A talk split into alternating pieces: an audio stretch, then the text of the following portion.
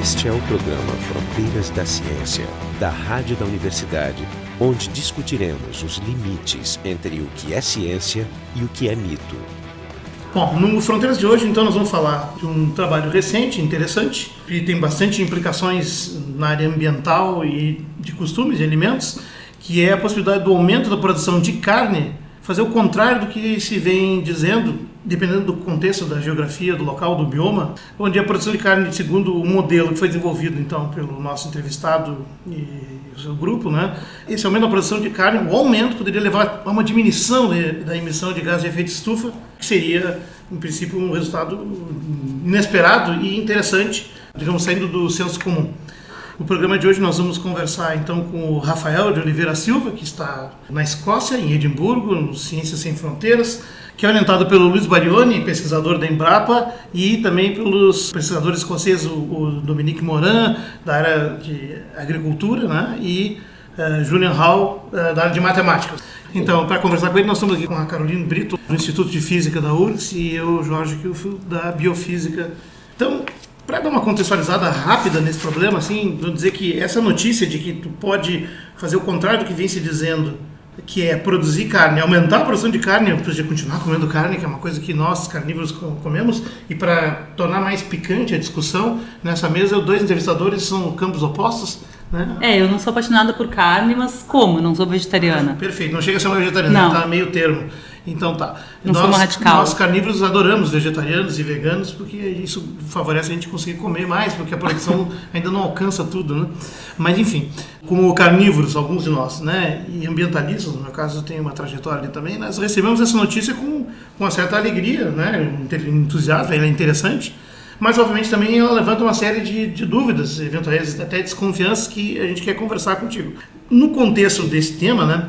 É conhecido, né, esse fato é bem estabelecido, uma relação entre a produção de carne e o aquecimento global, porque o gado, o vacuno especialmente, ele produz metano, que é um gás de efeito estufa muito potente. Uh, além de tudo, a produção de alimentos para alimentar esse gado também tem insumos químicos, agrotóxicos e outros, enfim, que todos eles, no fundo, têm uma longa cadeia com várias fontes de aquecimento global e no resultado somatório final é positivo. Segunda coisa, é conhecido o fato de que no Brasil a produção de gado está muito associada com desmatamento, especialmente na região da Amazônia. Por outro lado, a carne está sob ataque não só, enfim, por uma, um movimento cultural de hábitos fortes surgindo com vegetarianos e veganos, mas também com o um relatório do, do Organização Mundial da Saúde, que saiu em outubro do ano passado, mostrando que a carne vermelha finalmente ingressou na lista das substâncias possivelmente causadoras de câncer, né, e os embutidos como garantidos causadores de câncer. Isso está em debate ainda, ainda está meio polêmico, mas é um indicador interessante para pensar. No caso, a minha conclusão provisória é: eu acho que eu vou morrer, eu já sabia que ia morrer, talvez vou morrer um pouco antes. Né? E vai continuar comendo carne, então. Bom, e agora nós temos esse modelo que traz essa associação interessante. Eu queria que tu nos contasse qual é a ideia, como é que ele foi desenvolvido, né? E qual é a ideia desse artigo que foi publicado na Nature Climate Change, uma revista de elevadíssimo impacto. Conta aí pra gente, Rafael. Tá, você já deu uma boa introdução, mas só assim, colocando mais um pouco de contexto do ponto de vista de metodologia. A gente sabe que, como você disse, tem muito gases de efeito estufa associados à produção de carne, em especial bovina, principalmente por causa do metano, que é produzido por todos os ruminantes, e às vezes é, o desmatamento, regiões tropicais principalmente. E aí, o que, que os pesquisadores, os estudos que existem até hoje faziam? Eles calculavam a pegada de carbono, ou seja, quanto que emite de gás de efeito estufa por cada quilograma produzido de carne. Então, a gente tem valor X de pegada de carbono. Então, se a gente reduzir o consumo de carne em tantas toneladas, megatoneladas que seja, a gente multiplica por esse fator. Até então, todos esses estudos assumiam que esse valor é constante, independente da demanda. O que a gente falou é, não, isso na realidade isso não acontece, porque se você mudar a demanda por carne, você muda o sistema produtivo, porque você muda a forma como o produtor vai responder a essa demanda. E no caso do Brasil, o Brasil tem 90% do gado só come pastagem. 10% é confinado por três meses, mais ou menos, e é alimentado de grão. Pois bem. Ao contrário e... da Europa, por exemplo, outros, os mesmos Estados Unidos, né? Exato, os Estados Unidos é tipo o contrário. Assim, a maior parte é confinado e confinado a maior parte da vida. O Brasil, quando tem confinamento, ainda assim são por média uns dois ou três meses. Já que tu tocou nesse tema, era justamente um ponto. Esse ponto parece ser crucial no resultado de vocês, né? O fato de que o gado brasileiro come pasto. Uhum. Exato, essa é, essa é o resultado. Acontece basicamente por causa disso. E acontece numa fazenda 80% dos custos de produção são com a alimentação do gado, é com pastagem. Então, foi isso que a gente assumiu. E aí, no nosso estudo, tem os dois cenários, né? Se você tem um cenário onde o desmatamento aumenta com o aumento da demanda por carne, é, obviamente que não é bom, as emissões vão aumentar exponencialmente. Inclusive, no estudo a gente pegou o pior caso, que a gente calibrou com dados empíricos de 1970, quando o Brasil mais desmatou, para estimar qual seria o efeito com o aumento da demanda é, se tiver o desmatamento. O outro cenário, não. Aumenta a demanda e não aumenta o desmatamento. E é um cenário factível de acontecer, porque é o que os dados mostram. Na verdade, desde 2005, a produção de carne vem crescendo, ao passo que o desmatamento vem caindo, todos os biomas. Então, nesse cenário onde o desmatamento não aumenta com a demanda por carne, o que acontece? Se o produtor é, tem uma área de pastagem e ele tem uma demanda maior para atender, a maneira que ele faz de produzir mais carne é intensificar, é, é recuperando pastagem degradada. Quando o produtor recupera, ah, recuperar a pastagem aplica semente, braquiária, faz o tratamento químico no solo, tratamento mecânico e tal, e aí essa pastagem vai ficar mais bonita, mais produtiva e vai sequestrar carbono da atmosfera. A pastagem do Brasil, a maior, a maior parte, 90% também, é braquiária. E a braquiária tem muito material orgânico embaixo do solo, mais ou menos 75% da biomassa dessa planta é embaixo do solo.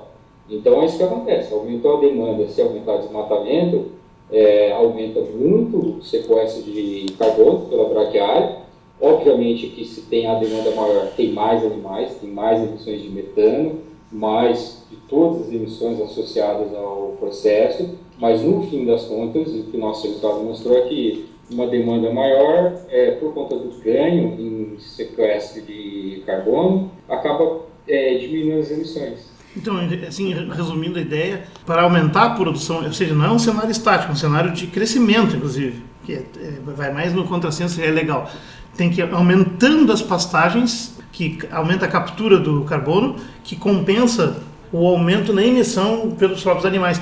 Que até eu vi que o gado brasileiro, em média, emite 57 quilos de metano por ano, é isso, né? E é um, é um valor alto, dizer, e não é o, é o principal gás de efeito estufa, é o mais eficiente deles, talvez. Mas, Rafael, no cenário de não desmatar, a conclusão é essa. Mas tem outras hipóteses no modelo de vocês também, né? No artigo de vocês aparece algumas, algum, em algumas figuras, em algumas contribuições, vocês fazem alguns cenários de mudança em emissões, percentuais de mudanças, e vocês colocam percentuais de contribuição do que, que seria, por exemplo, se vocês substituíssem carne de gado pela carne de frango, é isso?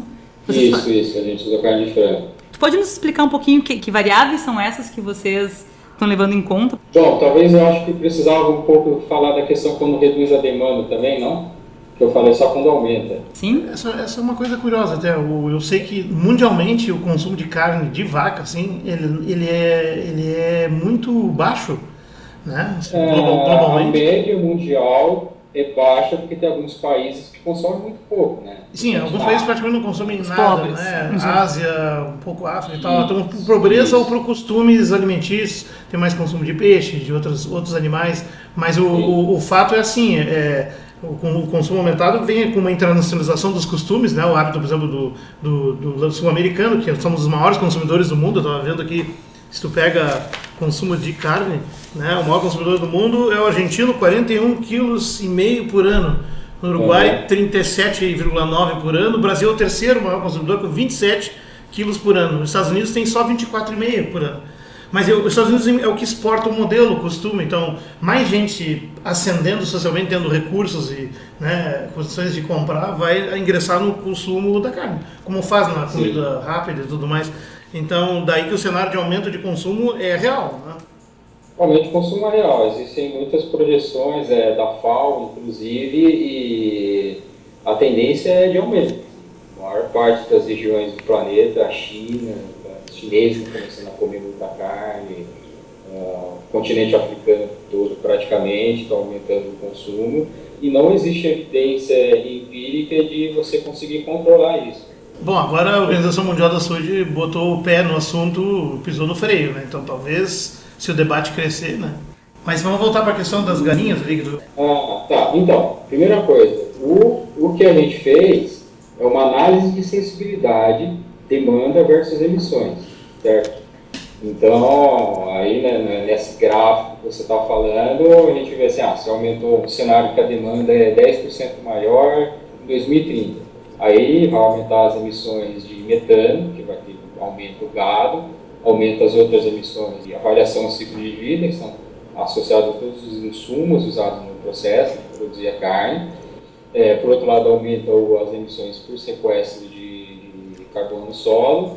E aí entra a questão da substituição. A gente pensou, uh, é, proteína de carne é uma proteína, uma fonte importante, então vamos supor que as pessoas estão comendo menos carne de boi, mas não vai haver um déficit de consumo de proteína. Então vamos considerar que as pessoas vão, vão substituir por frango, por exemplo. Uhum. E a pegada de carbono do frango é muito menor. Então, mesmo no nosso estudo, no nosso melhor caso, é, a pegada de carbono de carne é bem menor, significativamente menor que a de frango. Mas a gente colocou porque a gente achou que é coerente, faz sentido usar a substituição. Normalmente é assim que esses. Desculpa, não entendi. Tu disseste que, do, a, que a emissão de carbono do gado é maior, não é?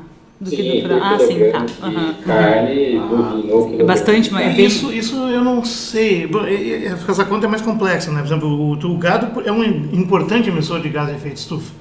E para produzir a ração dele, quando a ração que complementa a passagem, tu tem a questão dos insumos agrícolas e tal, que são altamente poluentes, muito vem do petróleo uhum. e tal.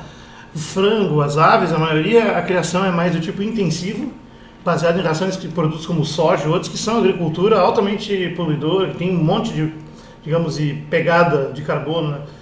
Essa é uma conta que se debate muito, afinal, para que lado que ela é. conta, né? Não é uma conta é, muito clara. Eu estou me baseando nos números da FAO, que a FAO fez um estudo para a América Latina e a gente teve acesso aos dados do estudo deles para o Brasil. Foi o que a gente usou como referência nesse estudo para a substituição. Uhum. E aí até soja dava um valor muito alto, estava associado com desmatamento e tal, e frango estava mais baixo. Ah. Frango não, tem, não emite metano que nem boi, né? Não. Ah, entendi. E, uhum. e que nem eu disse, o boi da pastagem, Como diz o ditado... você falou de suplementação, mas é bem pouco. A maioria é só pastagem. É como diz o ditado, o frango não peida. e você sabe que existe esse mito de dizer que é a flatulência do boi, mas na verdade é uma roupa? É uma rota. É, bom, mas não importa é, o canal de saída, importa o que sai. E sai 57 quilos por ano de gás, é um bocado. É, por é, depende muito do estudo, da metodologia, da uhum, região uhum. e tal, mas varia muito as estimativas de pegada de carbono. É, e a pegada de carbono é uma, é uma medida em si reducionista, porque ela está vendo quanto se coloca na atmosfera, preocupada com a questão do aquecimento global. Como medida ambiental, de impacto ambiental, ela é apenas parcial. Né? Porque ela não incorpora diretamente, certamente não incorpora completamente ah, o impacto, por exemplo, na água, tanto no consumo da água, da água de boa qualidade, que é limitado o estoque, quanto na poluição consequente da água, que, que é um subproduto da agricultura, das correções de solo e tal. A média global é alta, né? A média global são 15,5 mil litros de água por quilograma de, pois é. de carne. É mas, do, mas essa é a média global, onde eles pegaram um caso que eles estimaram que o, que o boi passa uma grande parte da vida comendo ração. E aí, para produzir a ração, vai muita água. No caso do Brasil, que é só pastagem, eu não sei, é uma coisa nova. Tem poucos estudos de pegada hídrica feitos para sistemas produtivos brasileiros. Sim, a expectativa é que seja mais baixo, no caso do Brasil, seja a pegada hídrica seja mais baixa que esses 15 mil. Mas eu realmente não estou por dentro. 15 mil litros de água, né? Para comparar, tem uns números aqui, né, é. né? É, tem uns números que eu, que eu encontrei também, acho que é um, é um relatório galinha, da FAO. É, o porco e a galinha são mais secos. Ali. O porco e a galinha gastam aproximadamente um terço desse valor para serem criados. 5 mil quase. Mas uma coisa que também não ficou claro para mim é assim, por exemplo, claro que, de novo, né? Eu não quero que vocês façam o estudo infinito, eu entendo perfeitamente que tenha que ser limitado. Vocês fizeram esse estudo substituir alguns valores, né? Por exemplo, é, o argumento principal do, do, do, artigo é, ah, vocês, então, se eu aumento a demanda, o, o, o proprietário vai precisar, então, recuperar a pastagem e a pastagem, então, vai ser responsável por sequestrar mais carbono, né? É um pouco essa lógica. Então, o que aconteceria, por exemplo, num cenário? Eu vou tentar minimizar ainda o espaço do boi e vou reflorestar uma parte que hoje em dia está desmatada. É, esse é um cenário, vamos dizer, um cenário ideal. Se você diminuir a demanda e diminuir a área combinado com o reflorestamento. É, a gente não considerou esse cenário porque existem vários motivos que isso não iria acontecer. Primeiro é, o produtor visa maximizar o lucro. Então, se a demanda é menor, ele, para ganhar mais dinheiro, ele vai investir menos em recuperar pastagem ou vai. A pastagem degrada, menos sequência de carbono, até vira, pode ser até uma fonte de emissão de carbono, a pastagem está se degradando. É, e teria então, não tem motivo para plantar se ele não não der dinheiro para plantar, vai. Sim, Baixou pode... a demanda. Mas pode ter leis, poderia ter leis. Pode né? ter leis ou pode ter também poderia estímulos, ter né? Ah, tipo aí, descontos do governo. Tem algumas coisas para isso que isso não faria muito sentido. Uma delas é, existe uma lei, não né, é o nome, de reforma agrária que o produtor precisa usar a área que ele tem disponível numa, na, na, na, fazenda dele, que ele pode, para garantir a posse da terra, daquela terra, ele pode perder por motivos de, de reforma agrária. Outra coisa, se ele reflorestar, mesmo que ele tenha algum benefício, depois ele não pode desmatar de novo. Funciona bem no Brasil. A gente considerou reduções na demanda dentro de um certo intervalo. O cenário com a menor demanda que a gente considerou, ele é praticamente demanda constante, na verdade. Porque é, tá. o cenário com menor demanda ele é 30% menor que o valor de referência em 2030. Então, como o cenário de, de referência é um cenário onde a demanda está crescendo, esse que a demanda é 30% menor, ele é praticamente uma, uma reta, entendeu? Então, se a, se a demanda é a mesma ano a ano, não tem motivo para o produtor usar uma área menor, faz muito sentido. Tá. Uma das coisas que eu achei bem importante desse trabalho é que dois dos eixos, né, dois dos, digamos, dois, dois cenários dos vários que vocês fizeram a combinatória, né, a combinação, é o com e sem desmatamento. Então, isso colocou na mesma equação um fator que é chave, que é bem conhecido, que é uma das consequências do desmatamento avançando pela Amazônia, é um dos principais fatores de desmatamento hoje. O desmatamento que no Brasil, em 2014, nós estávamos comemorando que tinha diminuído, ela caiu 18% em 2014 e depois aumentou a mesma coisa em 2015 né? E a meu ver, em função do Código Florestal, que é um desastre, né? É, ah, é? é uma legislação mais anticientífica já aprovada na história do país. Nós já gravamos Sim. um programa sobre isso, inclusive bem interessante, é uma legislação que inclusive quer abolir algumas leis básicas da física, como a da gravidade, que tem a ver com a circulação de água, desmatamento de topo de morro. Mas enfim, essa questão do desmatamento, ele, ele, é, ele é bem, ele é bem legal, mas tem um problema ali. Eu entendi que assim como a Cacá estava dizendo no início do programa, né, que é, é chave nesse estudo o fato do gado brasileiro ser basicamente um comedor de pasto e, portanto, lidando com a passagem, você tem uma forma de equilibrar as duas coisas com um resultado positivo. Mas tem um segundo aspecto que eu acho que o modelo está incorporando, é que o gado do Brasil, que vocês estão considerando, é o gado no cerrado. Estou certo? Não é o gado nos outros biomas. Nós temos cinco biomas, pelo menos, no Brasil, talvez seis. Né? E o bioma cerrado é um bioma pobre, é, seco, com solos ácidos e um pouco complicados e tal, mas ele tem pastagem, ele tem, né, ele, ele se dá bem com a pastagem essa braquiária, né, que é um que também é um problema de biodiversidade, porque ela é uma, uma exótica, né? foi introduzida nos anos 50 no Brasil, mas se adaptou muito bem, porque o clima é parecido, as africanas praticamente uhum. e asiáticas se deram bem. Ele pode estabelecer, se introduzir de forma equilibrada no, no ambiente. Né? Mas por exemplo, o desmatamento que está acontecendo mais já não é tanto no Cerrado, até porque o Cerrado não tem grandes florestas, né?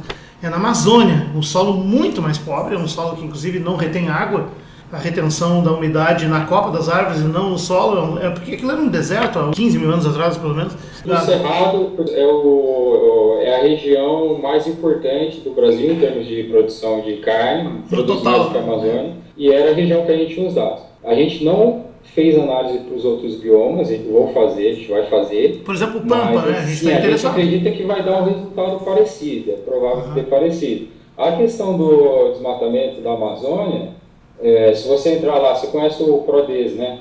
Projeto. Uhum. Não. do INPE, que ele então, Ah, sim, sim, sim, monitoramento. Isso. E aí ele tem lá as projeções de desmatamento.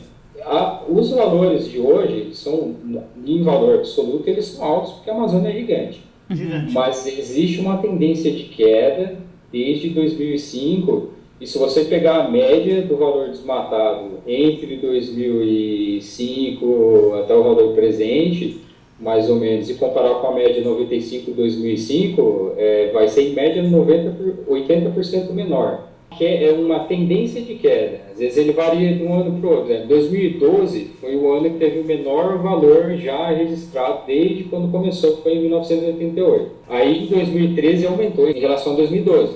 2014 diminuiu em relação a 2013. Agora aumentou 2015 em relação a 2014. Mas se você olhar a figura toda, é, existe uma, uma tendência de queda. A mesma coisa é aquecimento global, às vezes a média de um ano é da temperatura é mais baixa, mas aí você olha, não, mas a tendência é de crescimento, da, do aumento da temperatura média global. Rafael, só uma, uma- agora eu fiquei na dúvida quando tu, quando tu disseste que vocês vão expandir o, o estudo para outros biomas e tu disseste que espera encontrar a mesma, o mesmo tipo de resultado. Me parece um pouquinho estranho, porque, por exemplo, já na Amazônia, se tu fizesse isso, vocês não teriam como. Vocês poderiam supor, teoricamente, um cenário de não, não desmatamento, mas ele seria pouco real na, no caso da Amazônia. Mesmo nesse estudo do Cerrado, a gente não considerou desmatamento zero. Existe desmatamento. Todos os nossos cenários têm desmatamento. O que, a gente, o que a gente faz é, se a demanda for maior do que a demanda de referência, vai haver mais desmatamento ou não? Essa é a questão. É uma análise de sensibilidade. Mas- Vai- numericamente vai mudar, mas o que, a gente, o que a gente entende, a gente entende do modelo, dos dados, dos biomas, é que o resultado principal se, se repita nos outros biomas. E, E agora uma coisa, só, só esclarecer. Uma coisa é, a gente não está dizendo que produzir boi nessas condições tem pegada de carbono negativa, tá? como eu falei. Todos os nossos cenários têm desmatamento.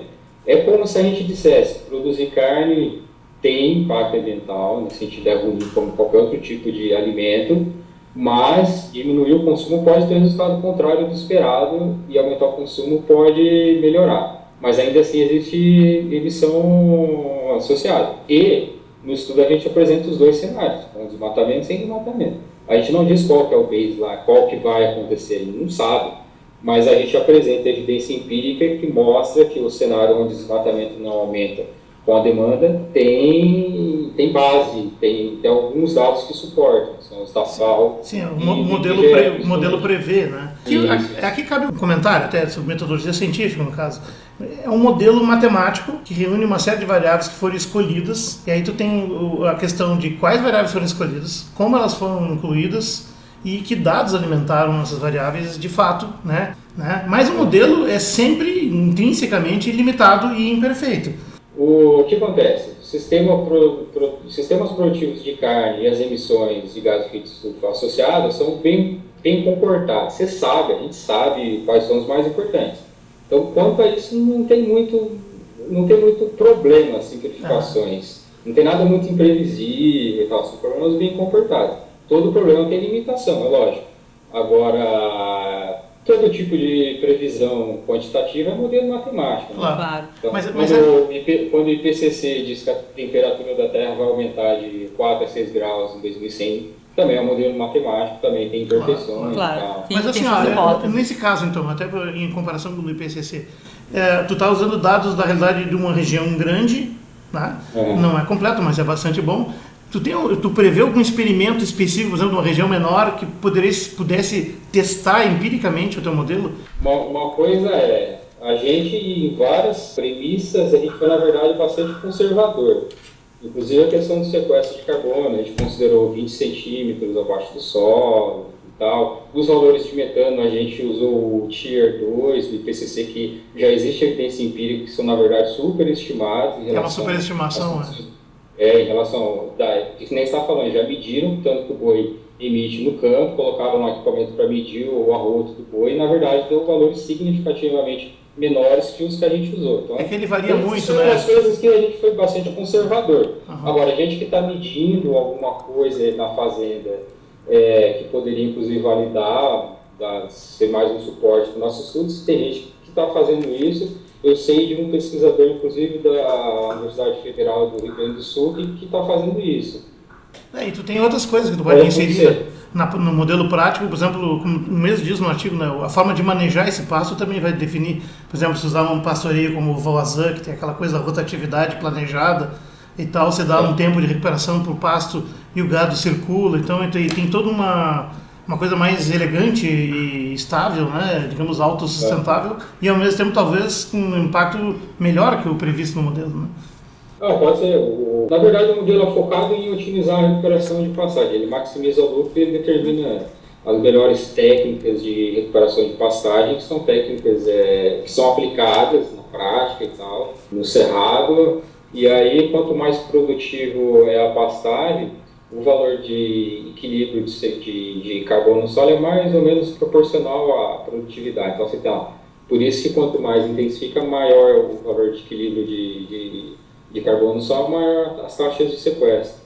Tu, assim, uma, tu fala, essa é uma expressão que mais me chama atenção no artigo, é recuperação de pastagens, que seria o benefício do aumento de demanda, e nessa recuperação de pastagens você colocar, introduziria mais dessa braquiária e outros com raízes maiores, e isso seria a fonte, digamos, o, o sumidouro, né, onde vai ser capturado o CO2, né? Uh, recuperação de passagem é uma expressão é, que, que é, talvez seja melhor explicar um pouco, porque é, dependendo do solo e do tipo na abordagem, eu fico preocupado o quanto tem nisso, por exemplo, de correção de solo com insumos que são de origem da petroquímica e outros e tal, que aí tem uma pegada de carbono lá atrás que eu não sei se vai entrar na conta, e quanto disso envolve o emprego de herbicidas para manejo de uma espécie única, e é o tema da monocultura, que é um problema, porque uma passagem de um único tipo numa extensa região é um tipo de monocultura, com todo o impacto de biodiversidade, de impacto químico de poluentes e outros que, enfim, a gente sabe que não tem um modelo que leve em conta, no caso do modelo vocês é pegada de carbono, né? não inclui a pegada hídrica da água, não, não sei se inclui ou só inclui a pegada química né, do, dos poluentes ou agrotóxicos e tal, mas uh, uh, como é que é feita essa recuperação de passagem? Não há um risco, porque eu, eu, eu acho que está muito associada com o pacote tecnológico que vai vir para fazê-la, né? E aí a gente é. sabe, esse é um grande debate no movimento ambientalista, é uma crítica, assim, inclusive na própria Embrapa, a escolas de pensamento. Como é que tu vê isso? Tá, a recuperação de pastagem é, soma, nada mais é do que uma série de insumos que são aplicados e tratamento do solo. Tem calcário, é, superfosfato simples, potássio, ureia, micronutrientes e tal. E todos esses insumos a gente considerou no estudo um, um fator de emissão, por isso que chama avaliação de ciclo de vida. É, Tudo que é usado, trator que precisa fazer a distribuição da ureia, o que seja, considerou nesse estudo. Uhum. O nosso estudo mostra, e existem vários outros estudos feitos no Brasil, em que esses tipos de emissões associadas à formação de pastagem, associados aos insumos em geral, são muito baixos normalmente fica entre 1% e 2% das emissões totais, porque a emissão de metano é tão mais alta, mas tão, tão mais alta que é, é, essa, essa é uma coisa. Essa é uma coisa que o máximo do, das emissões vem dessas, desses fatores que você citou. Eu, eu não sei, é. eu tenho minhas dúvidas, eu sou um pouco cético nesse, nesse aspecto. Mas peraí, você está falando das emissões ou de toda, toda a influência da cadeia? Acho que o Jorge está é. Das emissões, você tem uma fazenda que produz carne bovina. Todas essas das emissões produzir essa carne, as que vêm dos insumos usados na recuperação de passagem. É, ah, entendi. Só com relação às emissões. É, é, isso é uma afirmação interessante que, que, que daria para debater, né? É, aí é questão de pegar o, o, artigo e ver a metodologia que eles consideraram. Em geral, assim, isso que eu estou citando é tudo assim, a gente está olhando só para gás de efeito estufa. Sim, e para os dados aí, oficiais. Para ser chamado avaliação de ciclo de vida, precisa tal ciclo de vida, ou seja, tudo que é associado ao processo produtivo que emitiu gás de efeito estufa tem que estar na conta. Assim, senão está errado. Não acho que não consegue nem publicar. Sim, tu está tá baseando em alguns dados oficiais, né? É, então, se tem, na Nature, né? se tem limitações, aí também o teu trabalho, mas... Que, aliás, nós é, parabenizamos, né? É, não, é excelente. Sensacional. Não, não só nós... pelo tema, mas a revista, tudo. Você Sim, tem uma, uma coisa que muito cientistas brasileiros sonham em ter, né? Com certeza. Então, no programa de hoje, no Fronteira Ciência, nós conversamos sobre o artigo do uh, Rafael de Oliveira Silva, uh, Carolina Brito, do Instituto de Física da URSS, e eu, Jorge Kiel, do Departamento de Biofísica. O programa Fronteiras da Ciência é um projeto do Instituto de Física da URSS.